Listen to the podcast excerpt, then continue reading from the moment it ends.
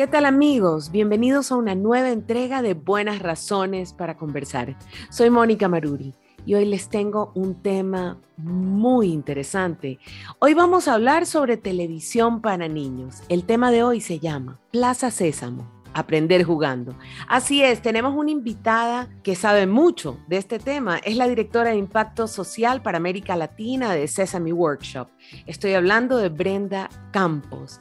Con ella hoy vamos a hablar sobre la importancia de la investigación cuando hacemos televisión para niños.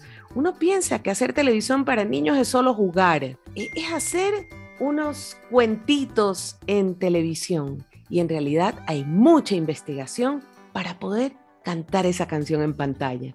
La televisión educativa, por muy educativa que sea, tiene que ser entretenida. Y los niños tienen que verse a sí mismos, tienen que identificarse. No conversemos más, escuchemos a Brenda Campos.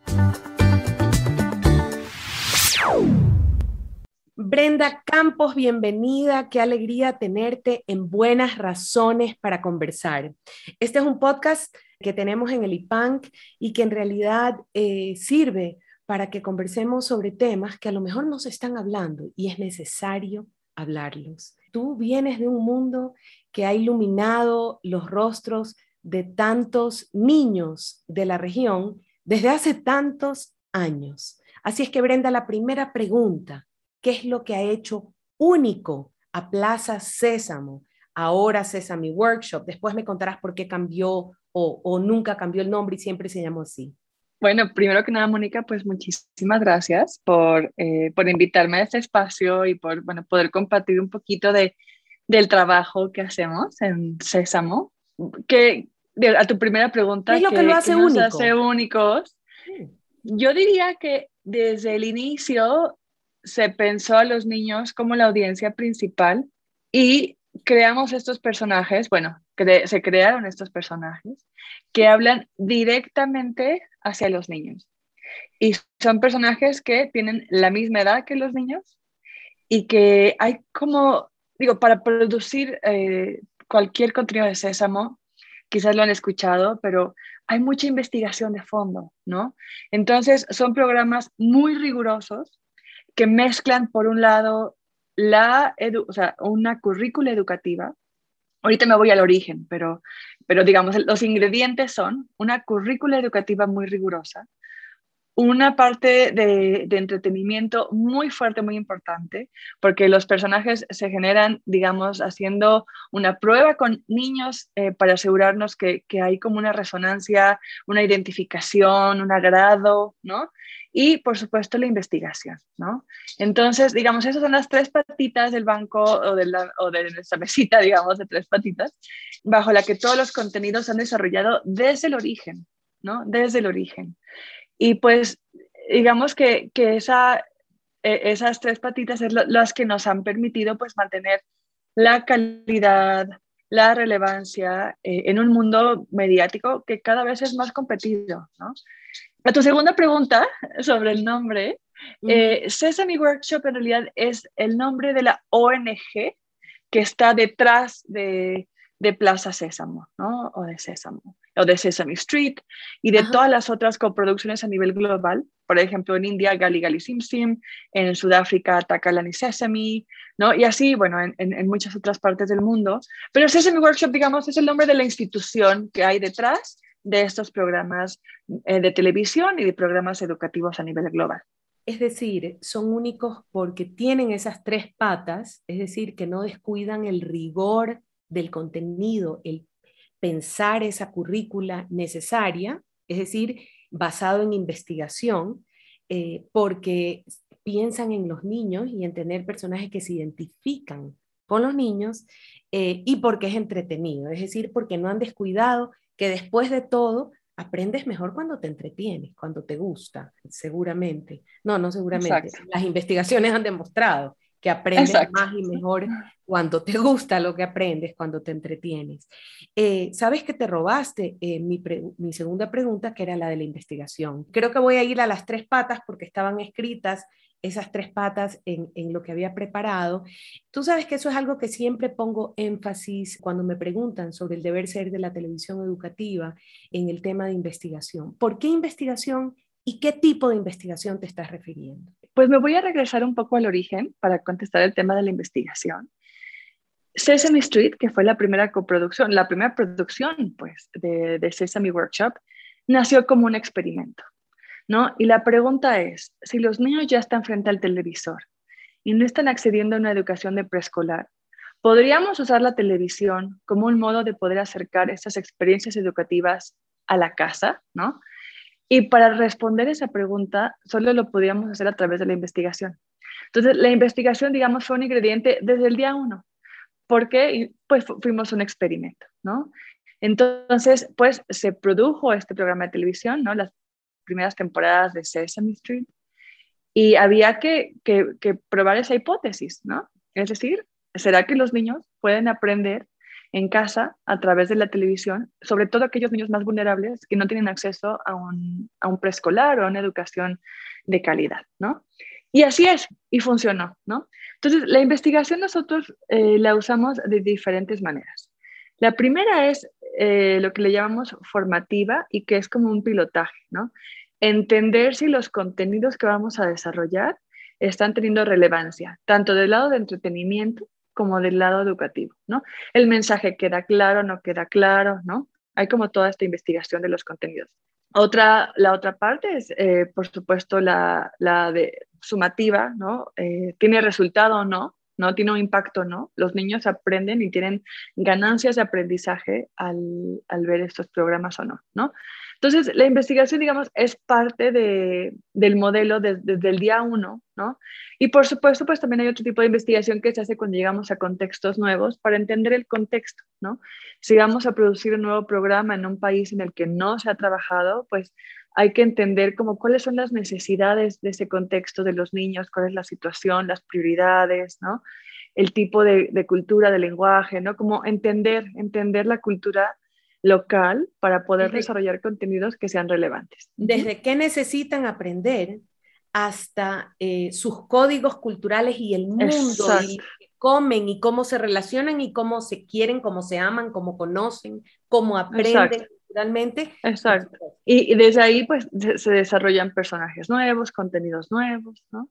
Pero entonces sí, para nosotros pues la investigación es, es fundamental. Y bueno, tú eh, tantos años eh, con experiencia en televisión educativa, tú sabes que siempre hay personas que, que dudan del poder de los medios para, para, fomentar el aprendizaje, ¿no?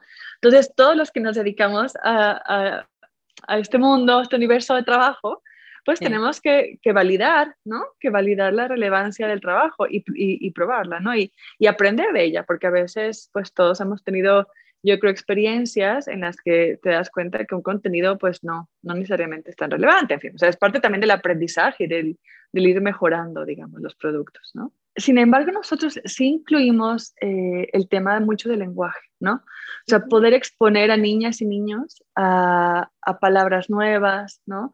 A un uso del lenguaje que les permita, pues, como expandir eh, su entendimiento del mundo, su entendimiento de ellos mismos, ¿no? Eh, o sea, sí hay un tema de, lenguaje que para nosotros es fundamental y que son parte como de las habilidades fundacionales, ¿no? y, y, lo que sí intentamos también eh, introducir es el pensamiento matemático. ¿no? O sea, sí, o sea, probablemente no vamos a, no, bueno, y no sustituimos a la escuela, ¿no? No se trata de sustituir la escuela ni, ni, ni de tener como a, un niño frente a una pantalla aprendiendo unas tablas de multiplicar, ¿no? Pero sí desarrollar como estas habilidades que están relacionadas con el pensamiento matemático, ¿no? Que el pensamiento matemático puede ser simplemente desde ubicar tu, tu lugar en el espacio físico. Espacialmente. Y, espacialmente, ¿no? Eh, en fin, produjimos hace no muchos años una serie de, de 16 episodios que se llama Pequeñas Aventureras, que de hecho ha estado disponible en televisora pública en la región durante la pandemia en muchos de los países. Y este programa está enfocado en el aprendizaje de ciencias y matemáticas. ¿Y a qué nos referimos con esto? Es sobre todo fomentar el gusto y el disfrute por el pensamiento científico y matemático a través de promover como el cuestionamiento, la experimentación, ¿no? El, el, descubrimiento, el probar varias veces, intentar varias veces algo y de diferentes maneras para encontrar la mejor solución, la colaboración, ¿no? Como una manera de, sí, de generar como este gusto y disfrute, pues, ¿no? Hacia, hacia un área, sobre todo. Reconocer en mí misma, niña o niño, eh, me gustan las ciencias eh, y puedo ser bueno para las ciencias. Es decir, tal vez ese despertar al, al, mundo científico, además tan necesario, porque la educación tradicional más bien no ha sabido enamorar, no siempre, a los niños del mundo de las ciencias y de las, de las ciencias exactas. Y digo, cada uno de los episodios trata de un tema particular, ¿no? Eh, desde mezcla de colores hasta balanza, fuerza, ¿no? Eh, si bien tratan un tema específico dentro del área STEM, ¿no? Eh, el foco principal es como desarrollar como este gusto y sobre todo porque los personajes principales de, ese, de esa serie son dos personajes femeninos, es Lola y Abby, es que las niñas se sientan identificadas en ese mundo que pues sabemos que en el mundo y en América Latina es, un tema, ¿no? Las mujeres solemos autoexcluirnos de ciertas áreas porque no hemos sentido que necesariamente pertenecemos a esas áreas, ¿no? Entonces, bueno, eh, es un programa muy, muy, muy lindo, pero digo, contesto a tu pregunta un poco de que sí podemos jugar un rol en, en, en muchas áreas de aprendizaje, ¿no? Pero sabiendo pues que la función puede variar a lo que evidente y varía a lo que sucede en un aula, pues es, es, otra experiencia. Sin embargo, los contenidos mediáticos sí pueden fortalecer el trabajo en aula, ¿no? O sea, estos contenidos se pueden trabajar en aula y la maestra puede ya profundizar el aprendizaje. Efectivamente, has tocado un tema, el rol vital de los medios para aprender, ¿sí? Eh, que pasa justamente por gracias a Sésamo me gustaron los números, se volvieron atractivos en mi mundo, o gracias a Sésamo eh, me gustó contar mi historia, o, entendí lo potente que es poder expresar algo, o, em, entendí, pero también eh, aprender otras cosas, eh, aprender sobre, sobre justicia social, o aprender sobre equidad, o sobre pero también aprendizaje socioemocional, aprender sobre mis propias emociones o a conocerme a mí mismo o a tener empatía con otros, tantas cosas del mundo eh, socioemocional que la televisión definitivamente enseña. ¿Enseña mal o enseña bien? Eh, si es que hay un bien y un mal. Cuéntame un poco también de eso. Claro, a ver, nosotros pues entendemos el desarrollo como un desarrollo integral, ¿no? Y eh, pensamos en, las diferentes áreas. Hay un desarrollo cognitivo en esta exposición al lenguaje, a conceptos de pensamiento matemático, ¿no? Hay eh, una parte, sobre todo, eh, bueno, socioemocional, de con reconocer mis emociones, aprender a manejar mis emociones, ¿no? el relacionamiento hacia los demás. Eh, la empatía, eh, la tolerancia, el saber que somos diferentes y que todos en nuestras diferencias tenemos, eh, somos todos maravillosos, ¿no? Y también el desarrollo de hábitos saludables, ¿no? Y aquellas, aquellos hábitos, pues, que van a ser importantes para toda la vida, ¿no? En nosotros, pues, mucha de nuestra área, vamos, nuestra audiencia principal, podría decirse, son niños en edad preescolar, ¿no? Sí tenemos contenidos que están dedicados para padres y madres de familia con niños de 0 a 2, en actividades de, de juego sobre todo que pueden hacer con niños más pequeños, o hay contenidos en algunos contextos que llegan a, a niños en primaria, primaria baja y primaria alta. Sin embargo, digamos, el corazón de nuestro contenido va a preescolar, ¿no? Y hay también mucho enfoque en el desarrollo de funciones ejecutivas que son pues habilidades cognitivas que nos ayudan a priorizar, a hacer planes, a autorregularnos, ¿no? Eh, y que son fundamentales, ¿no? Para el desarrollo pues de cualquier persona sana y que, que pueda llegar pues a su, a su potencial, ¿no?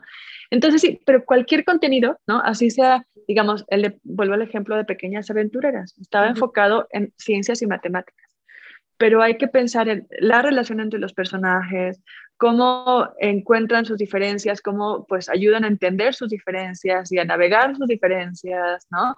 Cómo el rol de las niñas y los niños, la colaboración, digamos que no podemos dejar de lado eh, las otras áreas aún si el programa está enfocado en un tema muy específico, ¿no?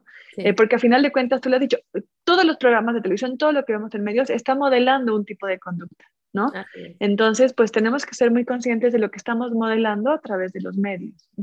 Valiosísimo lo que acabas de decir, porque efectivamente, muy a menudo, eh, le cuesta al que crea contenidos, si ya voy a hablar de matemáticas, me olvido de todo lo demás, cuando en realidad, cuando te desenvuelves en el mundo y cuando el niño aprende mirando la tele, aprende todo, aprende cómo se relacionan, cómo lo resuelven, cómo llegan a acuerdos cuando hay desacuerdos y tantos temas que hay que tratar. Eh, y tú tocaste un tema desde el comienzo, el entretenimiento o lo divertido, sino que el problema cuando usamos la palabra divertido en español es que pueden pensar que solo vamos a cantar y bailar el que cuando pasa por que me conecte con ese contenido, eh, me está hablando a mí y lo está haciendo de una manera que me apasiona, que me interesa y que quiero seguir viendo. Hoy estamos con Brenda Campos, la directora de Impacto Social para América Latina de Sesame Workshop o de Plaza Sésamo, como lo conocemos en Latinoamérica. Plaza Sésamo existe desde 1969 y probablemente es uno de los proyectos más exitosos de toda la región. Un proyecto que ha sobrevivido cambios en los medios, cambios en la forma de hacer televisión, pero sigue siendo un éxito, sigue enseñándole a los niños y sigue haciéndolo de una manera divertida. Sigamos escuchando a Brenda Campos. Nos pasa mucho cuando hacemos contenidos educativos como Plaza Sésamo en los diferentes países que tenemos que trabajar con los funcionarios de los países, de los ministerios, y que quieren que todo sea muy estricto como la vieja forma de enseñar y que el contenido sea muy rígido y creen que cuando ríes o sonríes, eh, uy, ya no es serio. Y ya, uy, entonces ya no van a aprender, porque si te ríes mucho, quiere decir que no es valioso el aprendizaje. Sí, eh, digo, tocas muchos temas muy interesantes e importantes. Eh, digo, por un lado, desde Sésamo creo que gozamos de la ventaja del tiempo que hemos estado al aire, de los resultados que hemos dado. Entonces, digamos que cuando nos acercamos y decimos, bueno, venimos de Sésamo, venimos de Plaza Sésamo, pues hay como, la gente nos reconoce, ¿no? La gente dice, ah, yo crecí con ustedes, yo aprendí inglés, yo aprendí letras, yo aprendí lo que sea, ¿no? Todos, Entonces, Aquí hay una cosa eh, diferente de las otras. Hay una cosa todos, todos lo cantamos, no hay, no hay Todos lo cantamos. Entonces, digamos, eso pues a nosotros, a ver, eso la verdad es que nos ayuda mucho porque hay hay ya un reconocimiento y una confianza hacia los contenidos, ¿no? Pero ciertamente creo que todos como, como gremio, digamos, en la comunicación educativa, ¿no? Pues tenemos que hacer un poco de ese trabajo de, de, educar, eh, evangelizar a los educadores. Como de el, gozo y el, o sea, el, el, gozo apoya el aprendizaje, ¿no? Y el entretenimiento y, y estar, digamos, en un espacio en el que estás disfrutando del contenido, no tiene que estar peleado con el aprendizaje, sino que al contrario, lo, lo facilita, ¿no? O sea, es una, es una condición favorable para el aprendizaje, ¿no? Entonces, creo que lo que pasa es que a veces, pues, en nuestras instituciones todos estamos trabajando, estamos muy ocupados haciendo nuestro trabajo, pero de pronto es como, como poder poner junto la evidencia que todos hemos como recolectado en todos estos años, ¿no? en diferentes espacios, con diferentes formatos, con diferentes audiencias, pero que hay una historia muy fuerte, ¿no? Desde las radios eh, y las radionovelas en América Latina, ¿no? Hasta, digo, o hasta formatos mucho más nuevos, ¿no? En televisión. Y que, y que creo que podemos darnos a la tarea de contar una historia consolidada de la relevancia del entretenimiento y el rol que puede jugar en, el aprendizaje. ¿No? Y tener cuidado a que eso no se vea luego con miras de, bueno, aquí podemos hacer algo de adoctrinamiento, ¿no? Porque luego también siempre hay esa duda, ¿no? Sí, sabes que ese es un peligro del que nos tenemos que cuidar todos los que trabajamos en esto. Primero porque al niño, entre paréntesis, es muy fácil manipularlo, ¿no? Suena horrible, pero en realidad lo puedes hacer si es que no tienes esa ética eh, de trabajo en la que te cuidas. Aquí puedo caer en el adoctrinamiento al incluir estos contenidos eh, en lo que hago. Entonces, pues sí, o sea, e, e, esa, esa mirada es importantísima, pero creo que, que, esta colaboración como miembros, digamos, del, del gremio, así decirlo, ¿no? Sí. Es, es, importante. Entonces, ahí mismo pues vamos como compartiendo evidencias, eh, empujando para que, para que desde la política pública se entienda la importancia de los medios en, en, en, el aprendizaje, pero de estos medios que, como decimos, que recuperen el goce y el disfrute y el entretenimiento y no, no se pierda esa parte. pero no se vuelvan adoctrinadores, aleccionadores, exacto, eh, que es el peligro de los medios públicos en cualquier país y el, es el peligro de la televisión educativa en cualquier país en cualquier país. Entonces siempre hay que mantener esa mirada muy, muy, muy aguda, ¿no? Así es, siempre. Inclusive cuestionarnos a nosotros mismos al respecto. Eh, ustedes le hablan a los latinoamericanos, ¿sí? Le hablan, voy a decirlo de otra manera, le hablan a los latinos. ¿Y por qué lo digo así? Porque hay unos latinos que ustedes tienen, yo sé que tú estás en México y que trabajas para América Latina, pero hay unos latinos que viven en Estados Unidos, que son un público importantísimo para Sesame Workshop, en su programación, pero también le hablan a los latinoamericanos. Cuéntame un poco qué énfasis ponen en aquello que hablan a los latinoamericanos, cuáles son los temas prioritarios para esta región, para Latinoamérica, por qué lo son y obviamente hay muchas inquietudes desde la justicia racial, que es un tema que en Estados Unidos es muy importante y que creemos que no lo es en Latinoamérica, porque todos somos latinos. Las experiencias traumáticas o de violencia social o de violencia y que los niños miran la violencia y siempre pensamos que viven en un mundo perfecto. Ellos no viven la violencia. La violencia la viven los adultos y los niños viven un mundo idílico, precioso en el que juegan. sí, eh, bueno, Plaza Sésamo primero surgió en México y en Brasil, ¿no? Y, y, digo, y parte de la historia es que fue un momento muy fortuito en los 70, inicios de los 70, porque había una política pública, en el caso de México, en el que requería que la televisora abierta tuviera contenidos educativos. Entonces fue, oh, tenemos que hacer algo, mira, ahí hay un formato que se llama Sesame Street, que está funcionando bien, que tiene buen impacto, traigámoslo a México. O sea, fue un momento idóneo, ¿no? Y así arrancó. Entonces arrancó siendo una producción, yo diría, muy mexicana, ¿no? no sé si te acuerdas de, esos episodios muy del origen, ¿no? Pero se grababa pues en una calle, como en un, en, en un, en un complejo habitacional, digamos, una calle, una vecindad, digamos, en México. Y era súper eh, mexicano. Nosotros veíamos que era mexicano. Eh, y, bueno, y también en América Latina en ese momento México producía tanto contenido, uh. desde El Chavo del Ocho, ¿no? Que, que, pues de pronto tampoco se sentía tan extranjero, ¿no? No, pero y las telenovelas eran mexicanas, muchas telenovelas que veíamos en Latinoamérica.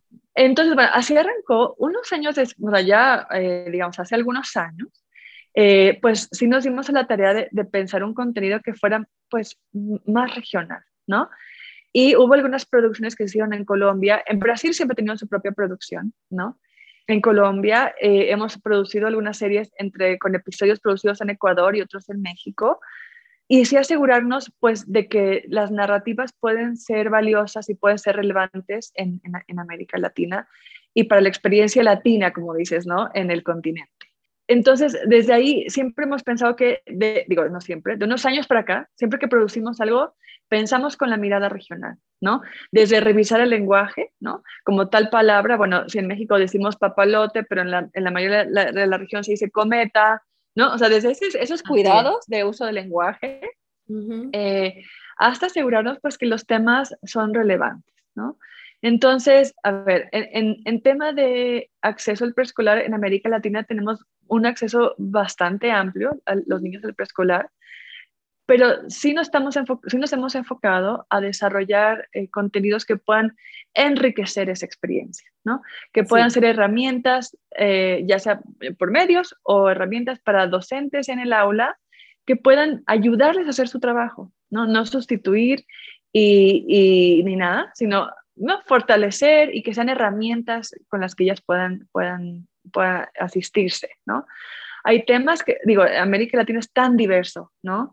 Y eh, sigue, habiendo temas, por ejemplo, desde la importancia del lavado de manos y de higiene, que sigue siendo en algunos países un tema muy importante porque hay niños que siguen teniendo problemas de desarrollo por falta de higiene por enfermedades gastrointestinales, respiratorias. O sea, ¿Puedo introducir, ahí, ¿puedo introducir ahí una pregunta? Perdóname, solo sí, dígame. Efectivamente hay buena, eh, de alguna manera en Latinoamérica ya hay una buena penetración de la educación preescolar. Acá en Ecuador le dicen inicial, diferente manera, pero la estimulación temprana, que es la que hay en el hogar, justo para disponer a la educación preescolar, es decir, el que la madre da en el hogar, en cambio es un problema en Latinoamérica, que, la, que, la, pandemia agravó tremendamente esa, esa estimulación, el juego, eh, inclusive algo de higiene, de la seguridad, de los accidentes caseros que se dan mucho en sectores de escasos recursos en Latinoamérica en general.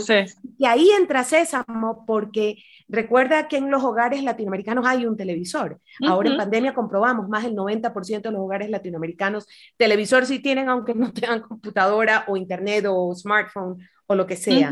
Me imagino que es un tema que ustedes sí están pensando en el niño de 3, 2 años que no debería haber televisión, el televisor está ahí eh, y el niño no tiene estimulación o desarrollo temprano. Correcto. Y en América Latina nos enfocamos también mucho en el aprendizaje a través del juego, ¿no? Pero sobre todo considerando, digamos, los retos a los que las familias se, se encuentran, en, los que se encuentran, ¿no? Los que tienen, enfrentan, gracias, a los que se enfrentan. Eh, por ejemplo, las familias nos pueden decir a veces, es que no tengo tiempo, no tengo dinero para juguetes, no tengo espacio, no se me ocurre qué jugar, ¿no? Entonces, nuestra tarea es decirle, usted no necesita dinero, no necesita mucho tiempo, con lo que tiene la mano lo puede hacer y usted ya tiene las habilidades para hacerlo. Mire, así lo puede hacer, ¿no? Entonces es como, ¿cómo podemos facilitarle la vida a las educadoras, a las familias, ¿no? En, condiciones de mucho estrés, ¿no? En condiciones de mucho estrés en los que, ¿cómo se puede integrar en, la, en, el cotidiano, ¿no? Estas eh, actividades de aprendizaje a través del juego, en el que sí, o sea, sí, hay, sí tiene que haber un compromiso de la familia para hacerlo, pero ese lo hay. Lo que pasa es que a veces, pues, ciertas familias viven en condiciones como tan, tan complejas, ¿no? Muy apremiantes. Que, muy apremiantes. ¿De qué manera podemos pues, darles unas herramientas para que en ese contexto lo puedan hacer?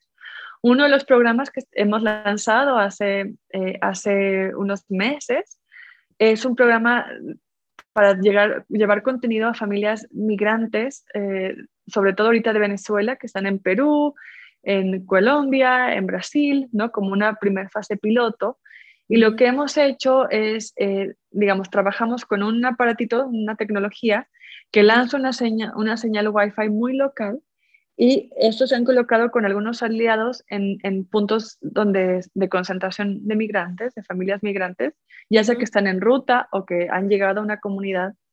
Y esas familias, en su mayoría, hay un, hay un teléfono celular por familia, no por persona, pero sí por familia. Así es.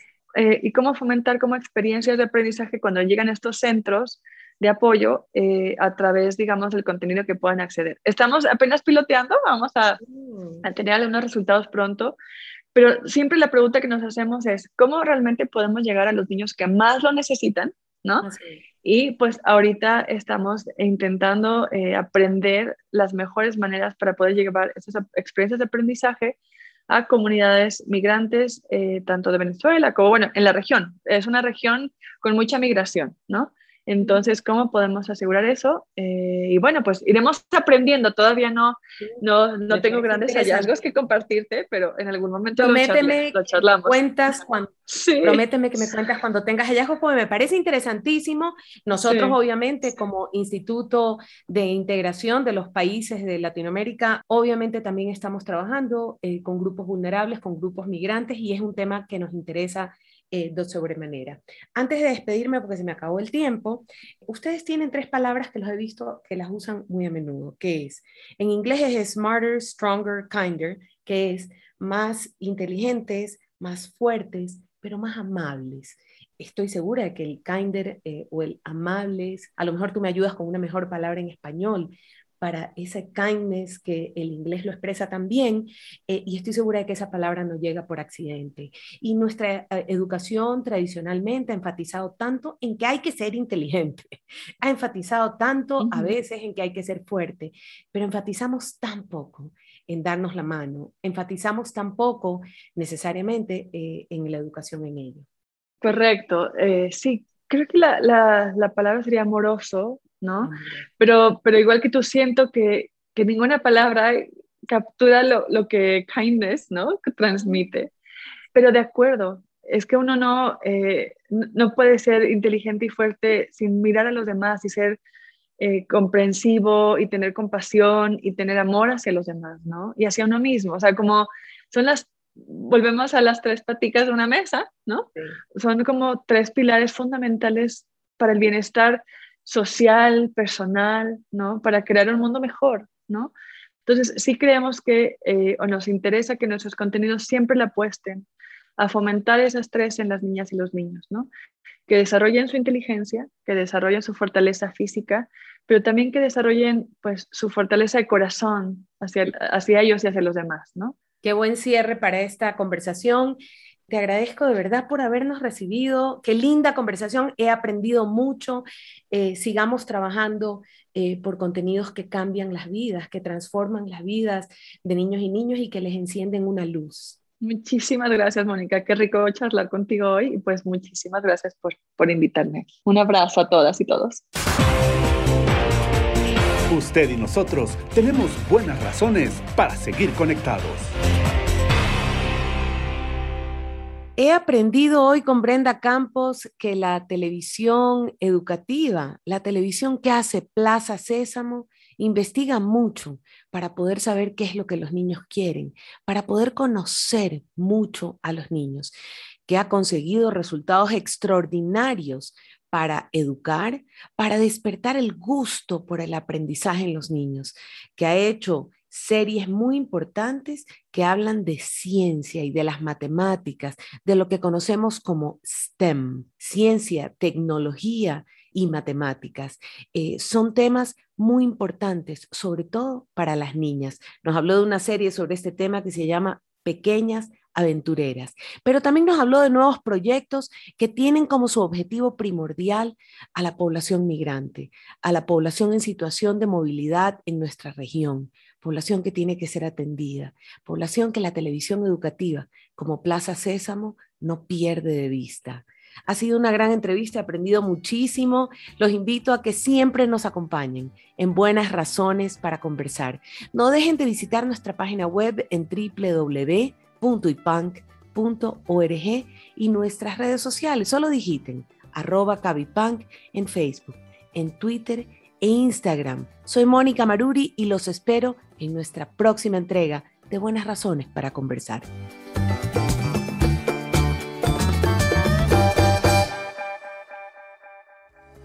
Los esperamos en una siguiente entrega porque siempre habrán buenas razones para escuchar a nuestros invitados, buenas razones para conversar, buenas razones para conversar, un podcast del Instituto Iberoamericano del Patrimonio Natural y Cultural IPANC de la Organización del Convenio Andrés Bello.